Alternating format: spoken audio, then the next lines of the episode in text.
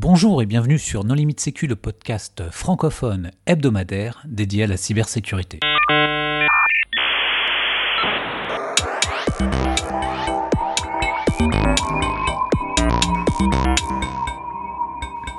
Alors aujourd'hui, un épisode sur NotPetya. Et pour discuter de ce sujet, les contributeurs No Limite Sécu sont Hervé Schauer.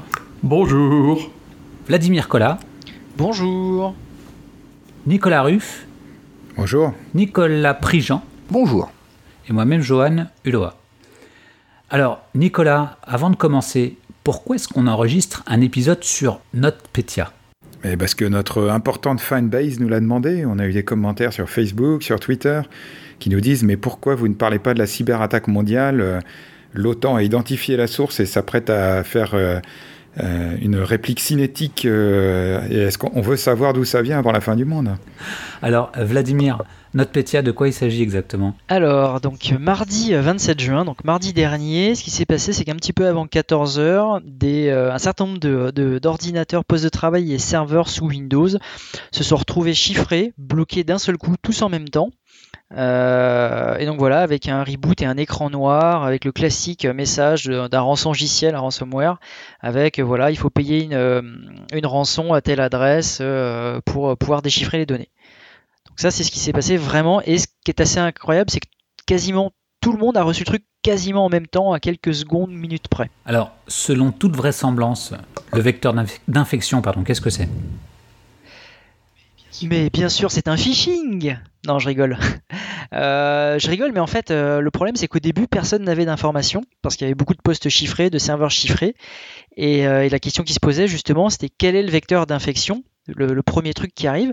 Et euh, quand t'as pas d'infos, bah, tu regardes tes flux de threat intelligence. Bon, il y avait rien. Tu demandes à tes copains dans les CERT et autres. Bon, bah là, rien. Euh, et donc tu supputes. Euh, et ce que tu imagines, c'est euh, du phishing, euh, des choses à la WannaCry. Donc, pour éviter toute problématique, il y a plein de gens qui ont communiqué en interne en disant attention, il y a peut-être un phishing en cours, machin. C'était pas, c'était pas le cas. Le, la- le vecteur n'était pas un phishing, mais de toute façon, ça coûte rien d'avertir des utilisateurs en disant attention, ne cliquez pas sur n'importe quoi, sur une pièce jointe. voilà. Ça, ça, ça- au moins, ça coûte rien. Donc, De toute façon, le l'ancien- vec... Ouais. Euh, On avait même pensé à un moment euh, à une time bomb et une infection préliminaire. On s'est dit à un moment, en fait, si ça se trouve, les postes ont été compromis il y a quelques jours et il y avait une espèce de time bomb qui s'est déclenchée plusieurs jours après pour euh, tout bloquer, pour passer un peu sous les radars. Bon, c'était pas le cas. Donc, a priori, le vecteur d'infection viendrait d'Ukraine et ce serait donc une entreprise qui développe un logiciel de, euh, de euh, télé, euh, je sais pas, de télépaiement, de télédéclaration fiscale. Donc un logiciel qui s'appellerait My Electronic Document, MEDOC, MIDOC, je ne sais pas du tout comment on le prononce, et qui dispose de mise à jour MIDOC. automatique et MIDOC, ok. Et bah, les, les logiciels installés seraient allés chercher comme régulièrement leur mise à jour. Le serveur de mise à jour aurait été compromis à l'avance et la mise à jour euh, aurait contenu euh, une saloperie malveillante. Ce qui est rigolo, c'est que si aujourd'hui tu vas regarder sur Shodan l'adresse IP du serveur de mise à jour, bon, tu trouves des informations, mais tu trouves qu'il est quand même, enfin dessus, tu trouves un Pro FTPD en version 1.3.4, euh, donc version qui date de je sais pas 2014-2015, avec des CVE, dont au moins une avec un code public d'exploitation dans Metasploit qui te permet d'exécuter du, enfin de- d'exécuter ou de déposer des fichiers euh, sur le serveur. Donc, Mais si c'est une attaque. déjà, ça pue un peu. Enfin, s'il y a des milliers d'ordinateurs qui ont été euh, compromis, c'est parce que. Alors, bon, euh, mais Midoc sur leur site, ils disent qu'ils ont au moins 400 clients en Ukraine. Donc on peut se dire que c'est une attaque qui cible l'Ukraine. Bon, enfin, on- encore une fois, c'est une- il n'y a que deux logiciels hein, euh, qui sont euh, homologués euh, par le gouvernement ukrainien euh, pour faire cette tâche de déclaration de taxes. Et donc, ils ont quand même une chance sur deux d'avoir tout le monde en client. Donc ça semble ciblé sur l'Ukraine. Le problème, c'est qu'un certain nombre de groupes internationaux, dont des groupes français, ont des filiales en Ukraine. Et donc ta filiale est infectée. Et donc là, on va passer sur euh, le vecteur de propagation. Tu peux me poser la question de quel est le vecteur de propagation? Mais Vlad, mais quel est le vecteur de propagation? Euh, alors en fait, il y a plusieurs vecteurs de propagation. Déjà, le, le, le ver, le, enfin, le ver, le virus, va récupérer en mémoire, s'il le peut, euh, des credentials, enfin login, mot de passe en clair s'il le peut, sinon un hash du compte, voire des comptes connectés sur le poste ou le serveur.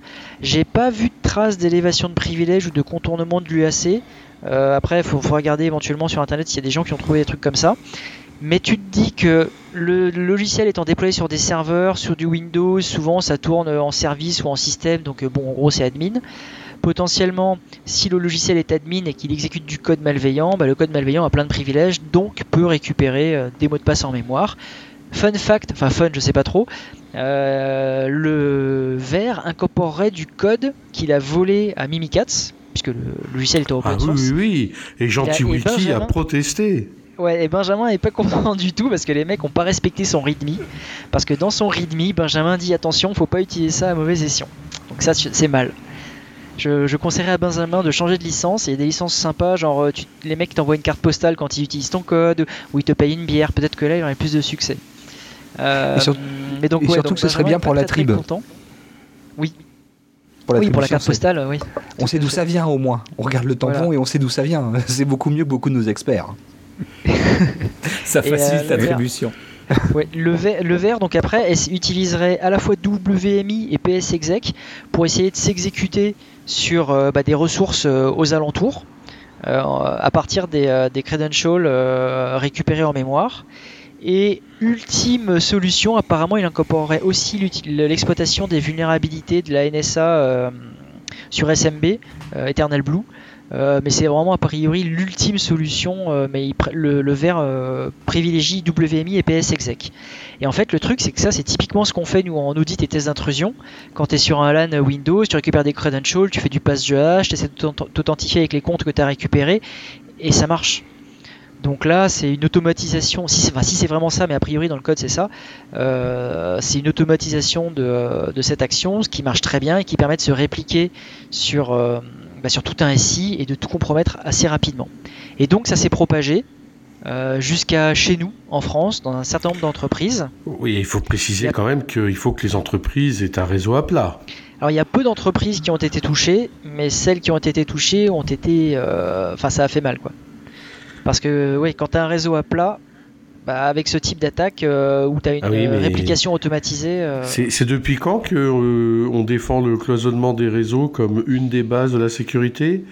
92 Depuis qu'on parlait comme ça Ce qui est marrant, c'est que j'ai aussi une petite anecdote là-dessus, c'est que j'avais travaillé pour une une entreprise d'un secteur particulier où on parlait de flux viraux en disant euh, attention, en parlant, en faisant référence aux histoires des années 2000, en disant voilà, euh, certain nombre de flux Microsoft sont considérés comme des flux viraux et il ne faut pas les ouvrir entre les filiales et le cœur. Attention. Et donc bien sûr l'équipe où j'étais, on était toujours moqué par euh, l'IT, par les métiers en disant bah ça n'existe plus, machin, faut tout ouvrir, nous emmerdez pas. Eh ben, au final, euh, l'équipe où j'étais et les gens de cette entreprise qui se reconnaîtront ont quand même réussi à défendre ce point de vue.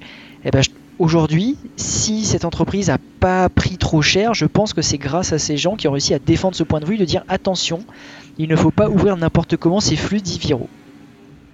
Euh, moi, je suis d'accord et j'en connais une autre. Hein. Non, non, il y a des gens quand même, on a réussi à mettre en place des vraies politiques de sécurité. Ouais. Et la problématique. On pourra parler des moyens de défense plus tard. Moi, j'ai mon avis sur la question, mais euh, c'est. Ouais. Après, le problème aussi, c'est que donc euh, plein de gens ont commencé à penser que c'était vraiment un ransomware euh, qui demandait de l'argent. Et en fait, je sais plus bah, qui est arrivé c'était son apparence. ça en premier. Ouais. En fait, c'était un ransomware qui dont la dont le code généré qui te permet de demander aux criminels la clé, en fait, était un code généré au hasard. C'est-à-dire que les criminels n'étaient pas en capacité de déchiffrer ta partition.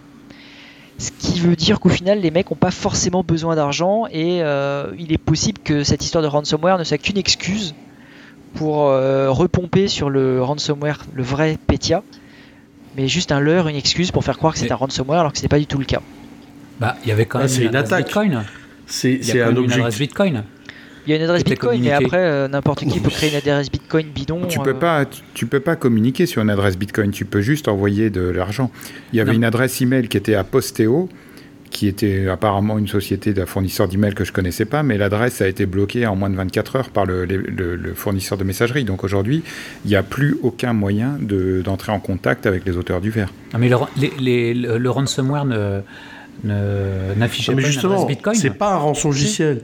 Il faut pas appeler ça un rançongiciel. Ça n'est pas un rançongiciel. Je sais pas Bah, à comment on le partir du traduit moment en où il y a une alors justement, bah pourquoi di- discutons-en. Est-ce Mais que c'est un logiciel, c'est une bombe. Ouais, c'est une ça. bombe. Johan, Attends. Johan, tu peux envoyer non, de l'argent Est-ce que à je une peux poser une adresse. question? Est-ce que je peux poser une question?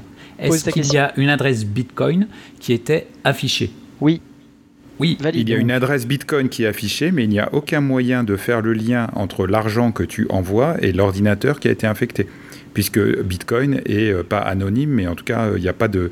Tu peux pas mettre ton adresse email dans un, dans un paiement Bitcoin.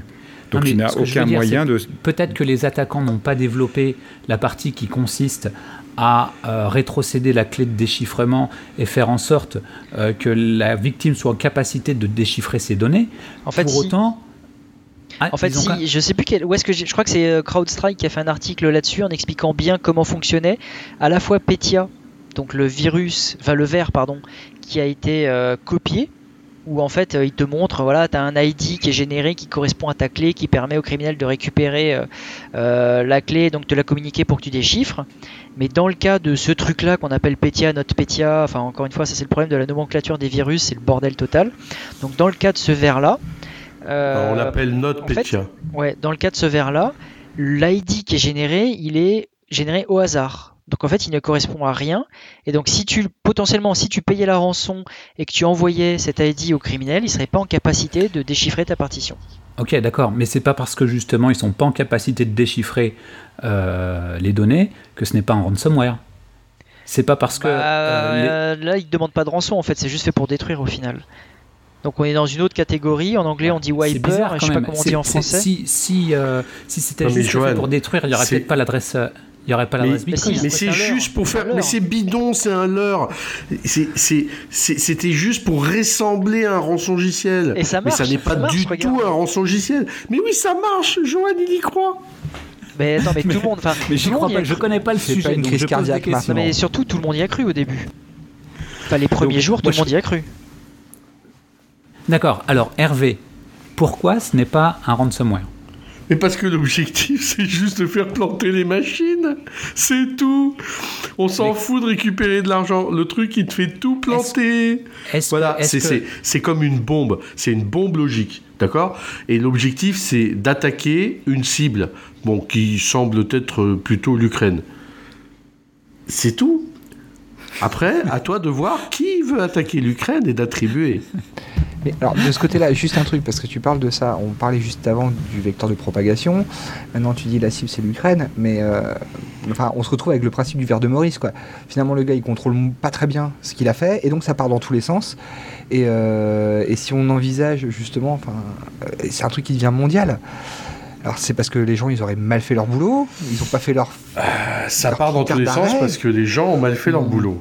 Toujours. Si, si, s'ils avaient mieux fait leur boulot, euh, les boîtes internationales type Maersk, Nivea, etc., auraient sans doute été beaucoup moins euh, touchées, y compris nos, nos pauvres Français qui ont été victimes. Ok.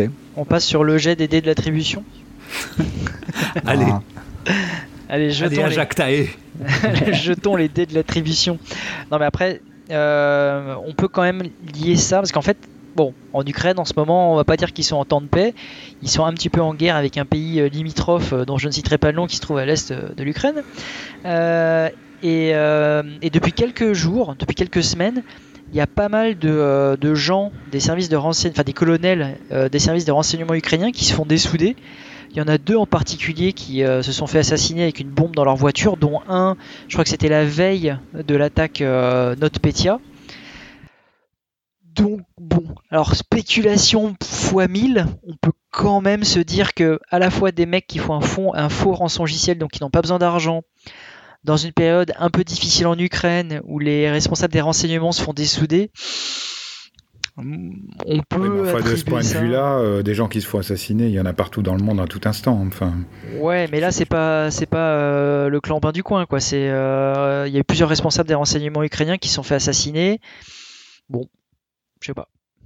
Moi, moi je moi, je suppute comme je l'ai dit au début que euh, ça vient un peu de l'est, mais bon. Ouais, mais ça, c'est ton trip pays de J'ai l'Est, de me- justement. Ouais, mais j'ai j'ai pas envie de me retrouver au fond d'un lac. euh. mais c'est- c'est c'est le, rom- le côté romantique euh, de la guerre froide, je comprends bien. Mais en Non, fait, mais si on regarde bien, les- en Uk- enfin, quel, quel est l'ennemi de l'Ukraine aujourd'hui euh, ouais. Après, comme l'a- attends, alors moi j'ai une question subsidiaire quand même. Est-ce Ouais. qu'il y a eu euh, des bitcoins versés sur cette fameuse adresse Oui, mais que dalle, je crois qu'il y a d'ailleurs 5-6 bitcoins dessus, faudrait que je regarde. Une euh, trentaine, au- la dernière fois Ah, quand j'ai arrêté de regarder, ouais. Enfin, en même temps, ça fait pas si cher que ça à la sortie. Il y a 50 000 boules pour un truc comme ça. euh. Enfin, Quand tu compares à WannaCry où, où ça dépasse les, euh, les 150 000 dollars, je crois 140, 150 000 dollars, euh, c'est pas la même chose. Oui, sauf que la dernière fois que j'ai regardé, il n'y avait eu aucun mouvement d'argent. C'est-à-dire que, ok, l'argent, il a été versé, mais aujourd'hui, il dort sur une adresse Bitcoin et euh, personne n'est venu le récupérer. Quoi. Et à partir du moment où tu le, commences à le déplacer et à en faire quelque chose, tu deviens traçable. Donc, est-ce que tu veux prendre le risque pour... euh, pour, Bah, euh, Il y, a des, il y a des systèmes quand même qui te permettent d'anonymiser les transactions Bitcoin, euh, un peu comme des, les clear, des Clearstream mais du Bitcoin, qui te permettent de passer totalement anonyme. euh. Ouais, totalement anonyme, j'y crois pas, mais enfin, tu peux toujours corréler les mouvements au niveau du réseau, on va dire, avec ceux de, de la Bah, je- blockchain. je Bah, crois en pas, supposant, parce disons que- que tu es un opérateur étatique qui a accès à un grand nombre de routeurs dans le monde, tu dois pouvoir faire de la corrélation assez facilement. Je sais pas, parce que je crois qu'en fait, tu as des espèces de lessiveuses vraiment qui mélangent plein de transactions dans tous les sens, avec des échanges euh, entre plein de parties, ce qui fait qu'au final, tu plus capable de retracer euh, qui euh, a récupéré quoi. à ce sujet, Bon, je suis pas spécialiste, hein, mais euh, il y avait un papier à l'ISEC en 2015-2016, je sais plus, par un monsieur qui nous venait d'Italie, qui était assez intéressant justement sur la visualisation des flux Bitcoin pour euh, repérer après par où ça passait. C'était plutôt efficace. Je vous incite à regarder ça. Alors en conclusion, En conclusion, on va peut-être parler aussi de la manière de se protéger et comment est-ce qu'on aurait pu peut-être dans certains cas éviter ce genre de choses. Je crois qu'on a parlé déjà de la segmentation des réseaux, c'est plutôt une bonne Oui. idée. Euh, tous les flux doivent pas passer par partout. Euh, et puis il y a quand même un aspect aussi qui a été relevé, c'est-à-dire qu'on avait euh, un moment où euh, bah, visiblement il y a du code de gentil kiwi qui a été piqué pour aller chercher des credentials en mémoire et aujourd'hui des choses pour éviter qu'on puisse, enfin que l'attaquant puisse récupérer des credentials en mémoire ou au moins qu'il puisse pas faire des choses très importantes, il y en a. On peut rappeler la présentation d'Aurélien Borde justement sur, sur l'administration en silo dans Windows, qui était euh, super intéressante. Ça a déjà été évoqué dans un épisode il y a quelques semaines. Euh, et ça c'était plutôt pas mal. Après bon il y a des protections aussi qui sont mises maintenant dans Windows 10 euh, dès le début sur la protection bah, de LSASS pour pas pouvoir sortir les credentials comme ça avec l'utilisation de la virtualisation au niveau du processeur. Euh, voilà. Euh, moi, je mettrais quand Moi, un pense- bémol à, à tout ça, quand même, hein, parce que, un, euh, les protections Windows 10, ça marche que si tu as du hardware dédié. Donc, il te faut du Secure Boot, de l'UEFI, du TPM 2.0, et du support de, de l'hyper-virtualisation matérielle, etc. Et euh, l'administration en silo, bon, euh, ça évite que les credentials d'admin de domaine soient compromis. Mais euh, si tu as un truc qui se propage par exemple sur tous les serveurs applicatifs ou sur tous les postes clients, qui sont considérés comme étant dans la zone euh, basse euh, qu'on peut perdre, ok, pourquoi pas, sauf que si tu perds 80 000 Non, mais- postes d'un seul coup, t'es quand même emmerdé. Quoi. Non, alors moi je reviens à la source. Euh, là aujourd'hui, on, on- on- on a une application de gestion qui est une application obligatoire à laquelle on ne peut pas échapper, euh, qui tourne sous Windows. Ça veut dire que même une entreprise qui serait euh, entièrement sous Linux, euh, de toute façon, n'aurait pas le choix et doit avoir des postes Windows. Et ce type d'application que le, qui, est, obligatoire, que l'on ne peut pas maîtriser, qui ne peut tourner sous Windows, ça c'est un cas générique et très ancien. Euh, et, et- et on a vu ça avec des, des grandes applications de gestion comme et beaucoup d'autres. Et l'erreur, c'est de ne pas avoir compris à quel point il faut cloisonner ces applications dangereuses sur lesquelles vous aurez jamais le pouvoir sur l'éditeur, sur lesquelles il y aura toujours des mécanismes de mise à jour euh, qui seront euh, absolument pas sûrs. Et donc vous êtes contraint d'utiliser une application qui n'est pas sûre. Et ce qui est pas normal, c'est que cette application soit pas parfaitement cloisonnée euh, dans une machine virtuelle bien fermée à laquelle seuls les gens qui ont besoin accèdent, s'il faut avec un déport de, de, de poste client en plus, de manière à absolument garantir le cloisonnement de cette appli pourrie. On doit vivre dans notre système d'information avec ce type d'appli pourri. Si Médoc avait été correctement cloisonné, alors les pauvres Ukrainiens ont peut-être pas les, les moyens d'appliquer ces bonnes pratiques, mais on a le même problème chez nous avec d'autres types d'applications similaires, obligatoires, où t'as pas le choix. Eh ben, euh, il faut très très bien la cloisonner et ne pas permettre que si elle est infectée, ben, tout le réseau soit à sa portée. Je suis entièrement d'accord avec ce que dit Hervé. Pour auditer régulièrement des applications bancaires, euh, où euh, c'est une catastrophe. Euh, ouais, le cloisonnement, c'est vraiment, enfin, c'est le minimum, le strict minimum, parce que tu dois isoler et protéger ces applis à la fois de l'extérieur et puis elles-mêmes de, euh, enfin, tu dois les protéger d'elles-mêmes aussi. Enfin, c'est vraiment essentiel. Et puis il y a des vulnérabilités qui ont été exploitées. Donc on peut recommander de mettre à jour les systèmes, Oui, bien évidemment. Et bien sûr, quand on ne peut pas mettre euh, à jour les systèmes, il existe des solutions qui réalisent ce qu'on appelle du virtual patching, qui permettent de protéger contre les exploitations de vulnérabilité. Ça peut être également intéressant.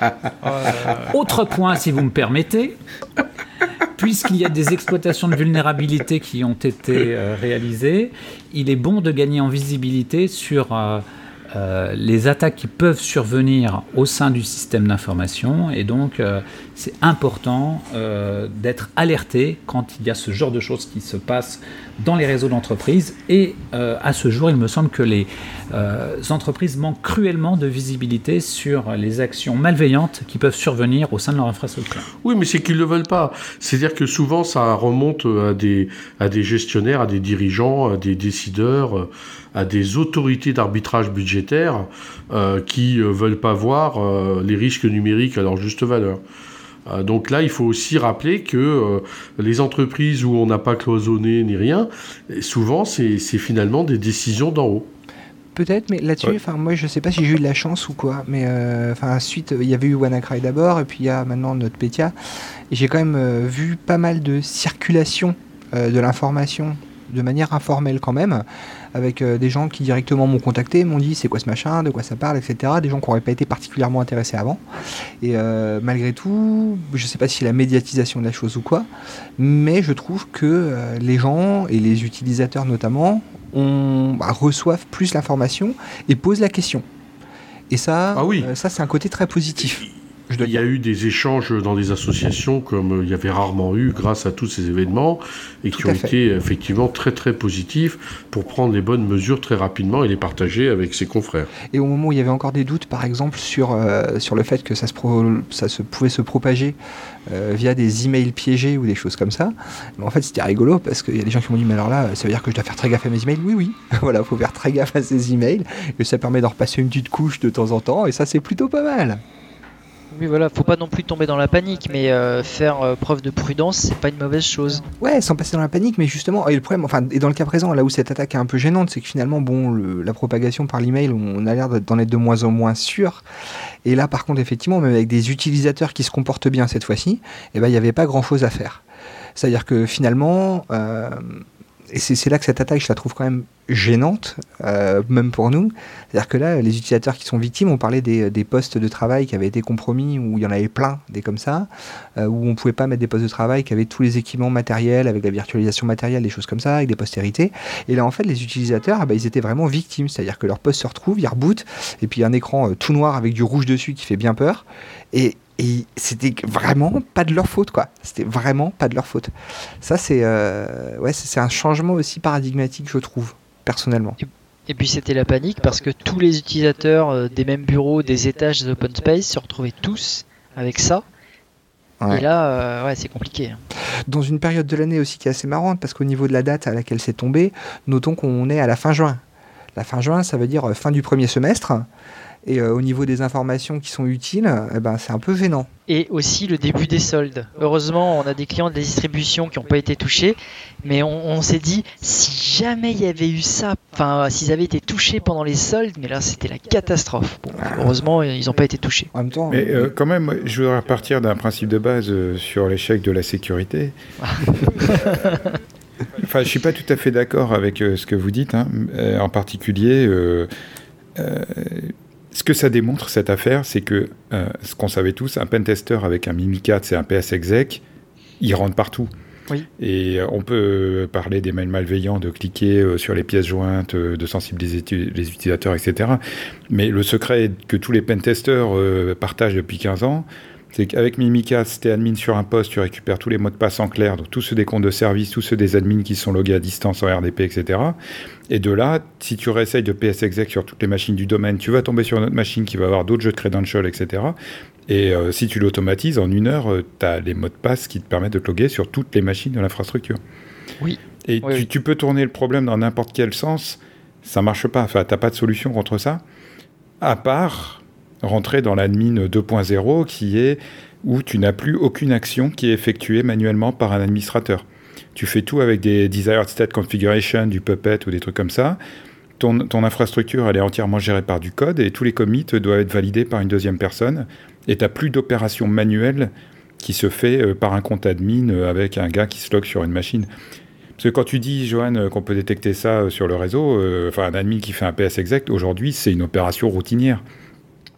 Et c'est ça qu'il faut changer, c'est indécelable d'une attaque. Un admin qui fait du WMIC et du PS exec sur un réseau, c'est la base. Quoi. Bah oui, ce sont des outils d'admin à la base, c'est fait pour ça. Donc c'est toute la, manière dont on fait l'administration oui, des gros des choses qui, doivent mettre la puce à l'oreille. Par exemple, quand un exécutable est droppé sur un partage euh, administratif, ça c'est rarement réalisé par, euh, par, euh, par, des administrateurs et c'est souvent réalisé par les attaquants. Donc je pense que c'est quand même important de, de, gagner en visibilité. Tous les softs qui sont déployés par GPO, tu mets des points MSI, des points exe sur des partages réseau et tu déploies une GPO qui dit voilà la source d'installation, tu vas installer un nouveau soft à partir de cet endroit. Déposer des euh, un admin qui dépose un exécutable dans un partage réseau, c'est une opération routine. Sur un partage réseau, mais sur à la racine du, partage administratif, c'est. Euh, et PSExec lui-même le fait, puisque PSExec peut se déployer à distance sur une machine, et pour ça, il décrit dans C dollars ou dans admin dollars. Et tu, et tu passes même euh, over the et tu passes même les clés USB, les machins comme ça, les, des trucs non interconnectés. C'est. Oui, ouais, bon, bah ok. Mais il faut persévérer, les enfants. Et puis la technologie va changer. Et puis vous croyez que Windows, il est là pour l'éternité? Non. Moi, j'ai vécu des tas d'OS qui n'existent plus. Vous, vous avez peut-être pas vécu ça. Mais je peux vous dire, il y aura une révolution.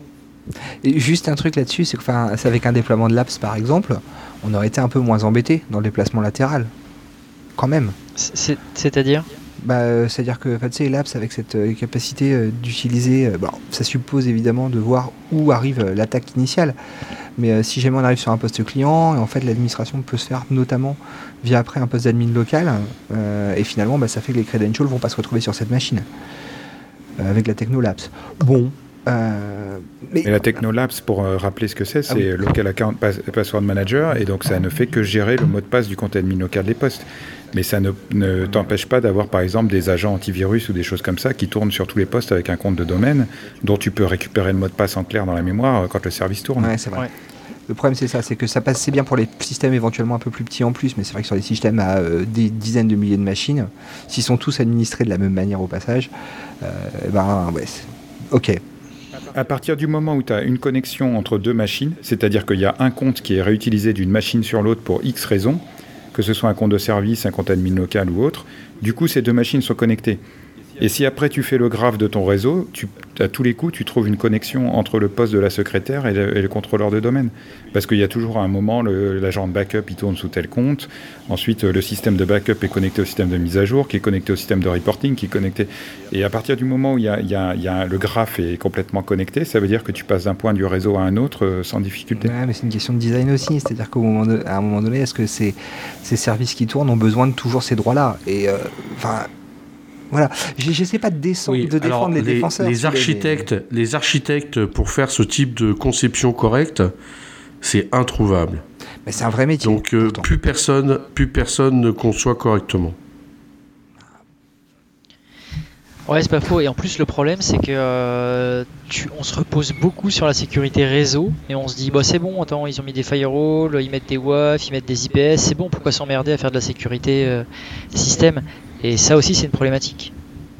Et puis là, le déploiement visiblement a quand même été vachement rapide. C'est-à-dire que enfin, quand, quand, le malware a été sur, euh, sur un site, à partir de là, bah, ça va super vite. Mais en même temps, enfin, ah il pivote avec un PSExec ou un WMI, euh, enfin, ça va super vite. quoi.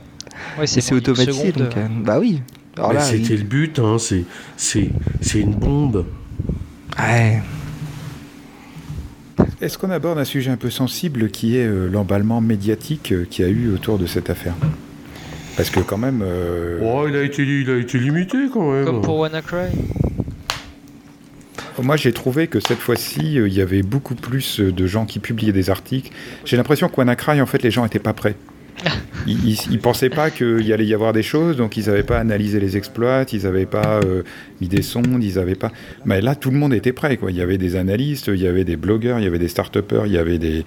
euh, C'était un peu. euh, tout le monde avait son avis sur la question, alors que. Bah, c'est parce que- 90 T'imagines, il y a même un sécu. 14 heures. Les gens, les gens rentraient de déjeuner, ils étaient en forme, ils avaient le temps, ils, sortaient du café, et puis hop, c'est bon, ils étaient, ils étaient prêts pour, euh, pour reverser et pondre des articles. Non, je pense qu'il y a vraiment eu un avant et un après WannaCry. Tu vois, WannaCry, il y avait ce fameux kill switch, et le gars qui l'a trouvé a gagné un an de pizza gratuite. Donc du coup, là, il y a un nouveau malware qui est sorti, et tout le monde s'est dit, ouais, il faut que je sois le premier à avoir le kill switch, il faut que je sois le premier à avoir le, euh, le nom de domaine, le machin, le truc, euh, le, le, l'anti, enfin, le générateur de clés pour euh, pouvoir déchiffrer ses fichiers, etc. Bah, au Parce que c'est ce qui s'est passé pour WannaCry, et ça a apporté une notoriété mondiale à ceux qui l'ont fait. Et il n'y a, pas de- il y a pas de kill switch dans le cas présent, mais il y a quand même effectivement cette espèce de chose où tu places un fichier, je sais plus qui s'appelle comment, éventuellement vide, dans l'arborescence, et visiblement, ça, vu que le logiciel d'attaque était programmé comme il fallait, mais pas trop à ce- de ce côté-là, c'était une limite du code apparemment, bah, ça bloquait l'infection. Alors ça, je sais pas, c'est pas vérifié. Enfin, pas Ouais, vérifié. alors euh, j'ai lu des choses contradictoires à ce sujet Ouais. sur Internet. Il y en a qui disent que du coup ça bloque l'infection au boot, Mhm.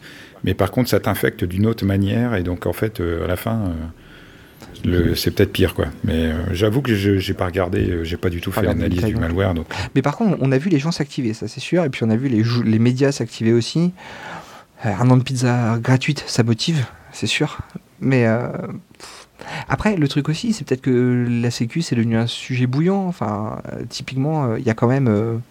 il y a- trois podcasts francophones qui en parlent aujourd'hui, trois podcasts sérieux et francophones. D'ailleurs, nous-mêmes, on s'est jeté sur le sujet. Bah moi je, je, je connais nos limites sécu. euh, Il y en a deux autres. Il y en a Ça deux. alors. Mais vous, pen- vous pensez vraiment que. On, on a fait euh, il y des aura épisodes un- avec le comptoir sécu, mais je connais pas le troisième. hein. Tu connais pas le troisième. Ils Est-ce sont que, de est-ce que vous pensez vraiment qu'il y aura un avant et un après WannaCry, NotPetya, enfin voilà, mais un avant et après cette période? Est-ce que vous pensez que ça Non, va je changer suis, quelque je, chose je, je suis pas certain. Non, moi je pense que ça va pas changer parce que euh, l'humain a été conçu ainsi. Et puis euh, il y a des hauts, il y a des bas, ça monte, ça baisse, et euh, les gens oublieront euh, et seront à nouveau surpris euh, le jour où il y en aura. Tu sais, on a eu une longue période de, de végétation entre euh, euh, 2003, le dernier vert, et puis euh, WannaCry 2017. Euh, on peut avoir ça. En puis- 2008. euh, Configure en 2008, c'était. Oui, pardon. Alors Ouais, Au d'accord. final, tout le monde a On a eu une longue période you. entre 2008 et 2017. Est-ce que tout le monde a vraiment Ouais, 10 ans. oublié Enfin, je sais pas, au bout d'un moment, ouais, ça s'est tassé. Mais, euh, mais là, enfin, moi, je trouve que les utilisateurs euh, enfin, sont plus, plus chauds sur le sujet. Ils veulent des infos. Ils les veulent parce que finalement, enfin, Configure, tout le monde en avait parlé, mais on en avait parlé pas très longtemps. Et puis les gens s'intéressaient pas, c'était plutôt du fier. Là, euh, moi, je sais pas, j'ai ressenti des gens qui voulaient vraiment s'investir dans la sécu, quoi. Enfin, s'investir en tant que. Je vais être propre en tant qu'utilisateur, quoi. Pas tout le monde, mais, euh, mais ouais. Et, et peut-être que s'il y aura un après, parce que justement, enfin, les médias s'en accaparent maintenant, c'est un peu sympa. euh, Enfin, il y a eu euh, deux trois séries qui. Ouais, c'est ça, ouais. Il y a des mecs qui disent dans les couloirs Oh là là, mais vous devez avoir beaucoup de travail, euh, vous, en ce moment Bah Ouais. non. Ah bon, si. Bah, on a beaucoup de travail globalement parce Ouais. que oui, euh, le business il tombe tout seul sans faire exprès. Mais euh, on n'a pas plus de travail euh, à cause de notre pétia. Ah bah, pour ceux qui ont été touchés, c'est quasiment du 24-7. euh, enfin, c'est compliqué. C'est Ouais, mais c'est marrant justement que, les, que ça devienne vraiment un gros critère aussi pour les acheteurs, de se dire que maintenant j'aimerais avoir un truc sécurisé tant qu'à faire. Alors, c'est pas pour vous y autant que je- croyez à ça? Vous y croyez vraiment J'y que les crois pas acheteurs du vont tout, prendre moi. le critère sécurité en compte? Mais Ça dépend c'est si la prime prix, de hein, l'acheteur est indexée sur la sécurité ou pas. Mais si la prime de l'acheteur elle est indexée sur combien il a, il a fait économiser sur les licences, euh, il s'en fout de la sécurité. Il Oui. va prendre le moins cher. Et puis encore une fois, ce type d'événement, c'est quoi? C'est tous les 10 ans presque? Ouais, enfin, je- là, par contre, je me demande justement si ça va pas s'accélérer parce qu'on a pris deux coups sur coup quand même. Euh, Je sais pas. Surtout que NotPetya, il utilise vraiment des techniques de base euh, de Ouais. propagation de pentest dans un réseau. Donc, t'as beau patcher tout ce que tu veux, je veux dire, le mois prochain, tu peux refaire une nouvelle variante de NotPetya et ça va fonctionner. Ah bah oui. Du moment que tu as une élévation de privilège local dans Windows pour extraire les mots de passe en clair depuis Alsace, tu refais notre pétière dans un mois, ça fonctionne. Ah, mais Ouais. justement, enfin, si jamais. Ah, Il y a quand même la première compromission à réaliser. Bon, tu fais un Et là, tu prends un VLC ou un, un client BitTorrent ou un truc comme ça, enfin, c'est c'est- c'est gagné, quoi. Non mais attendez, là vous avez vu, c'est un logiciel ukrainien. Imaginez la même chose sur un logiciel planétaire que tout le monde utilise.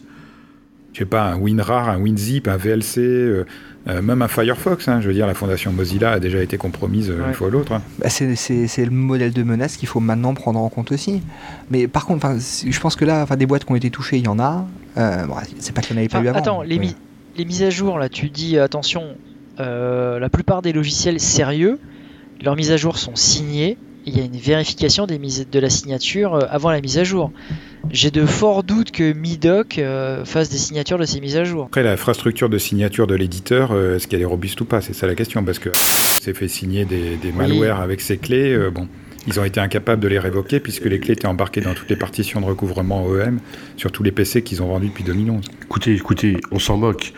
On s'en moque. À partir du moment où tu as compromis l'éditeur lui-même, moi je, rappelle par exemple ce qui s'était passé sur euh, les appareils biomédicaux, où euh, ce qui avait été compromis, c'était les sociétés qui fabriquaient les appareils biomédicaux pour euh, intégrer le code malfaisant à l'intérieur de leur code à eux. Ok. Alors après, c'était peut-être bien signé à chaque fois que tu déploies la mise à jour. Sauf que dans la mise à jour bien signée, il y a le code de l'attaquant. C'était aussi pendant la première guerre d'Irak. C'est rumeur, c'est pas confirmé, mais effectivement, il y avait euh, des drivers, visiblement, qui avaient été compromis comme il fallait. Driver d'imprimante, exact, oui. C'est cela, tu l'as vu aussi, ouais. Et là, clairement, ça avait été planté exprès, quoi. Euh, Vladimir, Oui c'est l'heure de la minute fail. Et oui, alors le principe de la minute fail, c'est de présenter un incident ou événement passé de sécurité en prenant du recul avec humour, mais le principe ce n'est pas d'accabler les gens, donc je ne citerai aucun nom et modifier certains éléments. Et alors là, c'est pour une fois c'est thématique, et en plus ce n'est pas un fail mais un win, enfin plutôt un fail devenu un win. Donc, dans une entreprise internationale, une filiale ukrainienne euh, ne dispose que d'un seul exploitant système qui gère tout, dont les mises à jour des différentes applications métiers. Donc ne me demandez pas pourquoi, mais euh, plusieurs des applications sont mises à jour manuellement et non pas automatiquement. Donc le lundi 26 juin, euh, le chef euh, du gars, mécontent des retards concernant les mises à jour, euh, lui met une grosse pression pour qu'il mette à jour dans la semaine tous les systèmes et tous les logiciels. Mardi 27 juin midi, le chef remet un coup de pression, mais le problème c'est que le gars était surchargé et par énervement contre son chef, il a décidé de ne pas mettre à jour certaines applications, dont l'application de télédéclaration Midoc. 14h, donc 14h, c'est la fin du monde en Ukraine, mais rien concernant cette filiale qui aurait pu infecter tout le groupe. Donc là, c'est euh, win et non pas fail, parce que finalement, euh, par son énervement, ce- ce- cet exploitant a entre guillemets sauvé euh, son entreprise Ouais, en mettant pas enfin. à jour. Ça mérite Les administrateurs sont fainéants et c'est ça qui a sauvé la boîte. J'ai pas dit fainéant. Ce sont des gens réfléchis. Bon, eh bien, chers auditeurs, nous espérons que cet épisode vous aura intéressé et nous vous donnons rendez-vous la semaine prochaine pour un nouveau podcast. Au revoir. Au revoir. Au revoir.